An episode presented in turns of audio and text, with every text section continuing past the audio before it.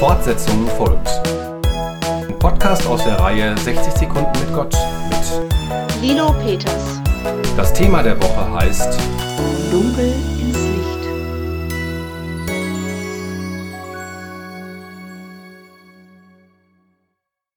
Wenn ich jetzt von der Zeit zwischen den Jahren spreche, meine ich nicht die Tage zwischen Weihnachten und Neujahr. Diese Woche zwischen Ewigkeitssonntag und erstem Advent ist im Kirchenjahr die Zeit zwischen den Jahren eine besondere Woche. Es ist der Übergang vom vergangenen zum neu beginnenden Kirchenjahr, und für mich haben diese Tage immer etwas Geheimnisvolles. Wir sind auf dem Weg vom Dunkel ins Licht.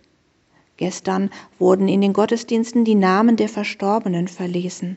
Das war mit Traurigkeit verbunden, schmerzhafte Erinnerungen kamen hoch, der Blick zurück tut weh. Und gleichzeitig ist es gut, sich zu lösen, Abschied zu nehmen und zu gesunden.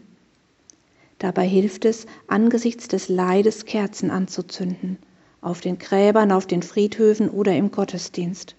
Für jeden leuchtet ein Licht in der Dunkelheit, und in der Lesung aus dem Buch Offenbarung heißt es dann, Gott wird abwischen alle Tränen von ihren Augen, und der Tod wird nicht mehr sein, noch Leid, noch Geschrei.